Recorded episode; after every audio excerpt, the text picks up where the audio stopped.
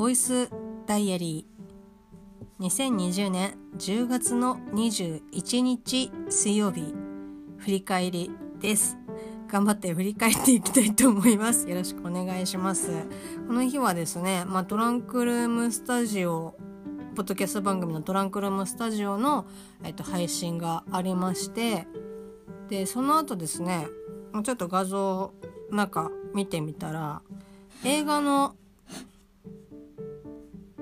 フライヤーというかあのチラシの画像が3つ入っててこれはすごい覚えてます。なんかあのこの映画は絶対に見たいみたいな。まあ絶対にというかできればこの映画見てみたいなっていうので、えっと、ピックアップしてたんですけどまあ1個がですねまあこれは本当に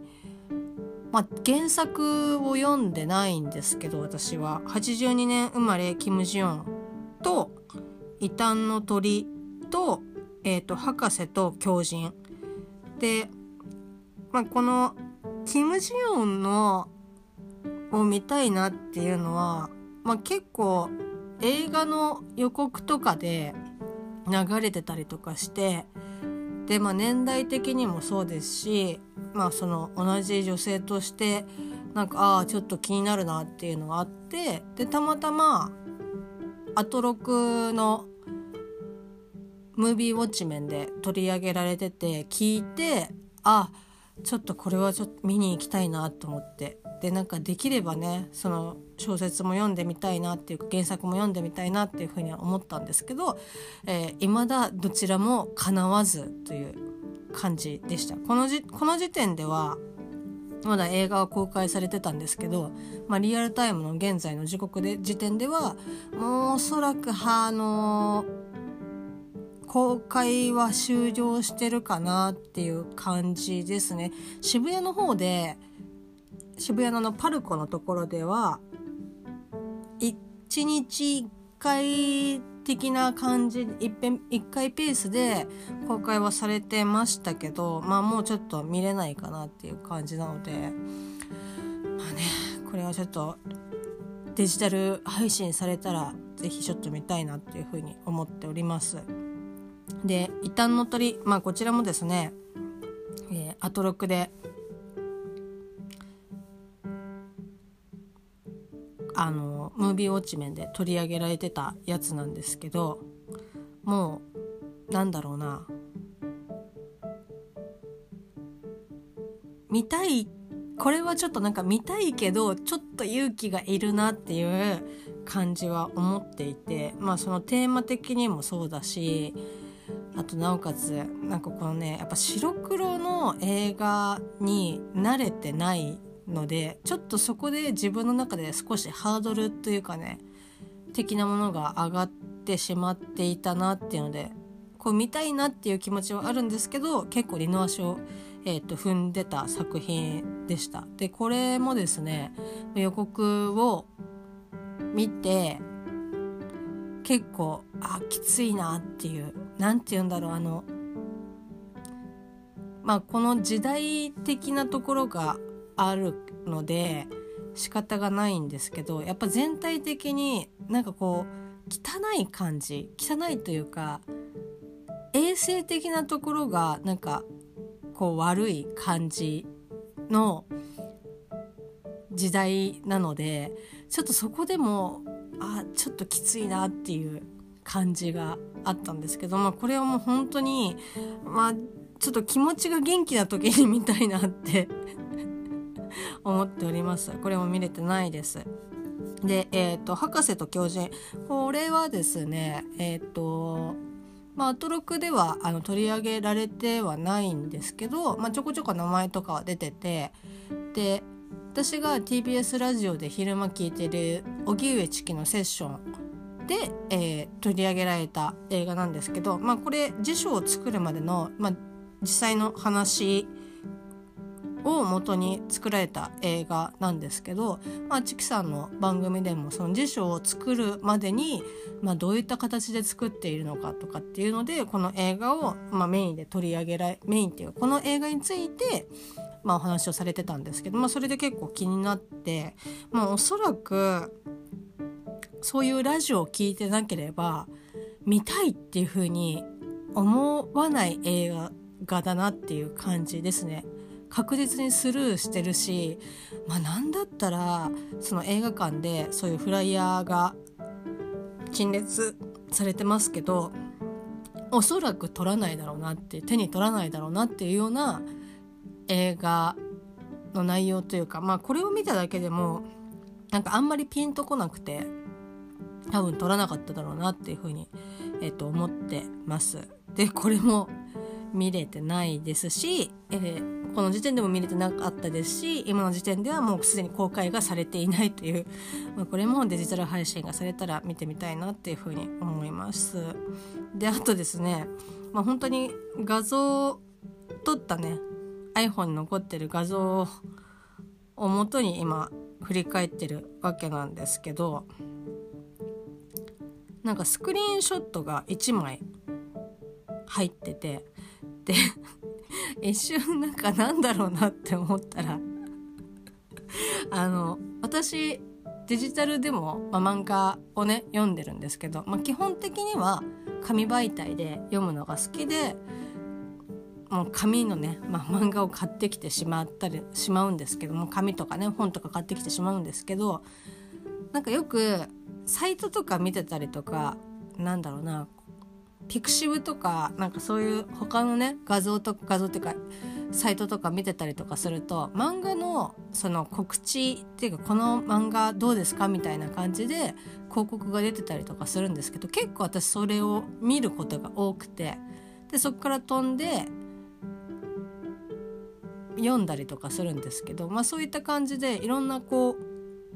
デジタルで見る漫画のその配信してる、えっと、サイトをいくつか登録してるんですけどそのアマアマプラとか UNEXT みたいな感じでいくつか登録しててそのうちの一つにコミックシーモアも登録、まあ、してるんですね。でそのコミックシーモアが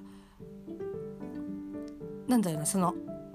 今おすすめの特集漫画とかこれ配信されましたよとかっていう通知が、まあ、携帯の方に飛んでくるんですけどあのそのね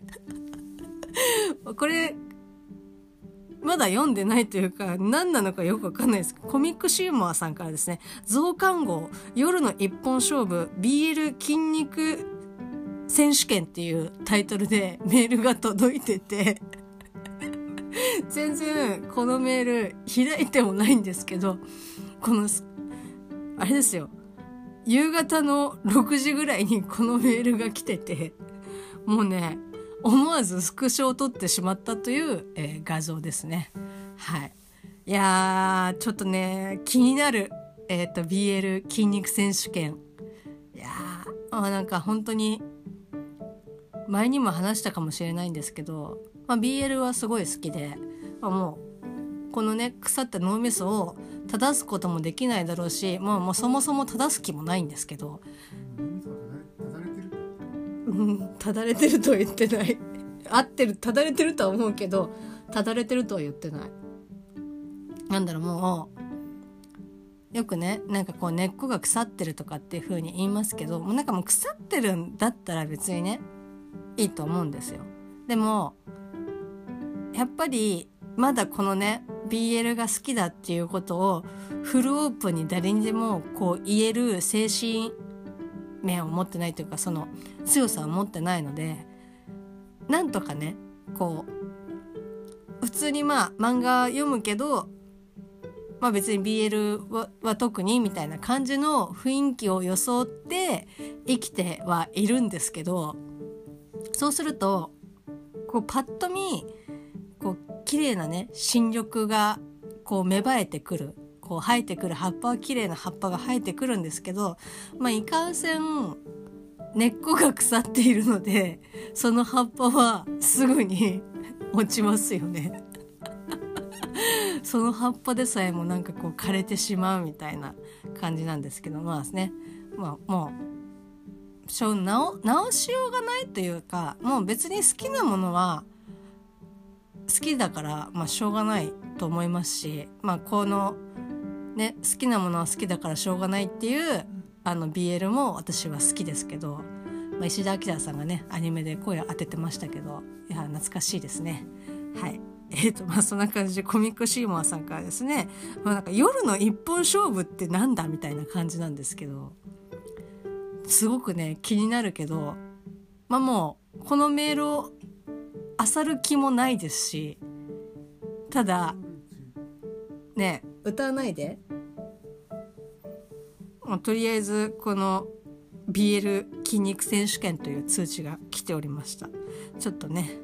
何だったのかなっていうふうに気になりながら。そしてえー、どう同じタイミングですかね。で私がやっているゲームあの携帯のゲームでえっと魔法使いと黒猫のウィズというゲーム RPG があるんですけど、えっと、それの新しいイベントが始まってイベントのガチャも始まったんですけどまあでも結構久しぶりですかね。いろんなそういうイベントというかこの各ストーリーが組み立てられてイベントが開催されるわけなんですけどまあ大体その前にやったイベントの続編みたいな感じでなんかこうなんとかなんとか2っていう感じで3とかっていうのでこう続編があるあの結構そういう続編でイベントが発生することが多いんですけど今回久しぶりに本当ど新規でイベントというかストーリーが組み立てられてイベントが発生したんですけどまあそれのですねガチャがですねなんと東京 FM で朝ね毎日喋っておられます鈴村健一さんがやっとですかね結構いろんな声優さんがまあ、そのガチャのキャラクターに声を当てられてるんですけどやっと、えー、鈴村健一が黒ウィズに出てきたなっていう感じでしたね。やもう本当に嬉しかったです。だからもうねとりあえず鈴村健一を当てに行くみたいな感じで。で結果鈴村健一2枚当たったんですけどまあそれはねすごくね嬉しいんですけどただこれ本当黒水やってない人からしたらすごくどうでもいい話だと思うんですけどそのゲームを進めるにあたって、まあ、そのクイズにね答えてでその、まあ、クイズに答えたら敵に攻撃ができるみたいな感じなんですけどその鈴村さんのキャラクターはその攻撃するのにすごくパワーはあるけどその HP の10%はでも削るよみたいなその受賞付きの攻撃なので回復がいないとガンガン自分のも攻撃するたびに自分のこう体力を削っていくみたいな感じの、えっと、キャラクターというかそういう性能なんですけど私がそういう攻撃をするたびに HP を削るえーと、攻撃を持ってるキャラクターの使い方がすごく下手くそでいまだに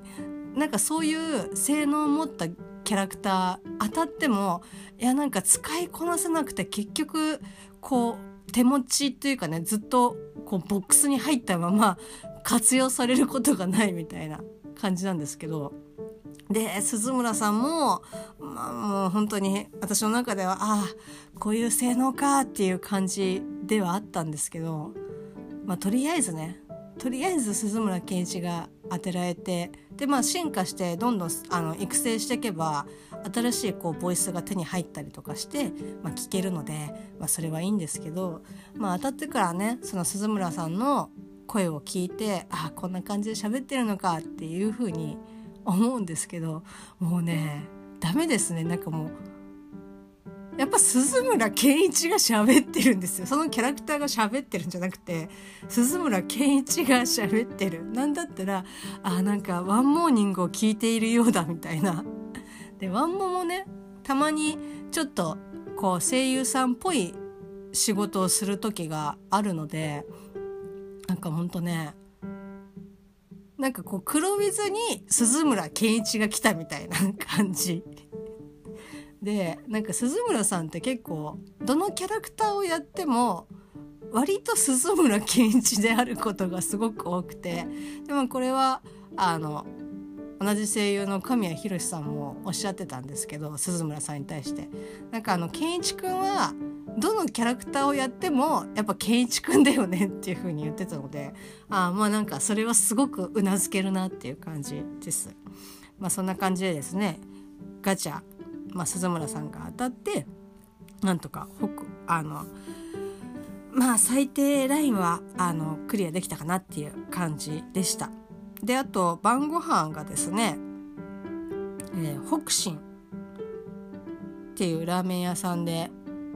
晩ご飯を食べたんですけどまあなんかこの北進がいつも今日はこのラーメンが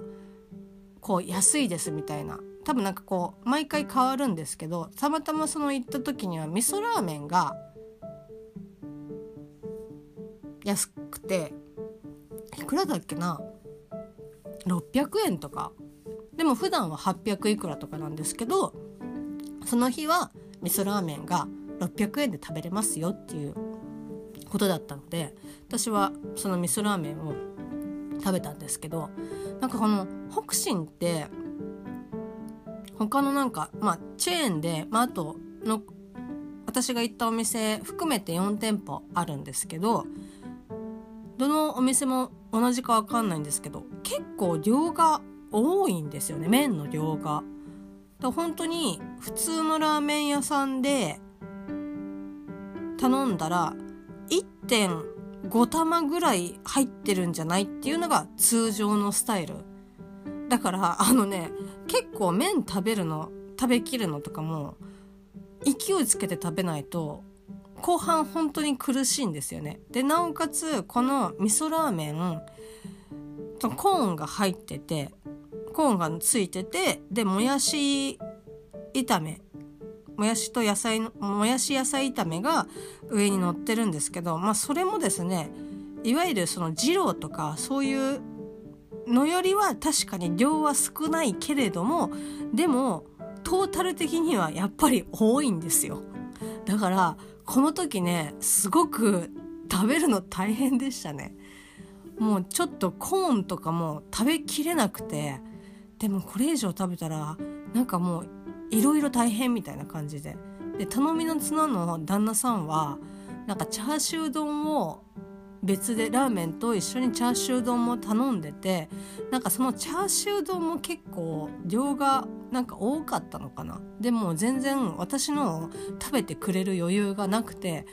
ああもうじゃあこれはちょっともうお互いまずいって思ってまああの具材だけねそのコーンをちょっと残してしまってお店の人に帰る時に「すいませんちょっとコーンを少し残してしまって申し訳ないです」って言って「ああ大丈夫ですよ」っていうふうには、言ってくださったんですけど、まあ、逆に「大丈夫ですよ」以外の回答が見当たらないんですけど、まあ、そんな感じでお腹いっぱいになって、えー、と帰ってきた10月の21日水曜日でした。いや結構ね目白押しな日でありましたけどまあそんな感じでございました。はい、さあどんどんと喋っていきたいと思います。えー、それではまたね。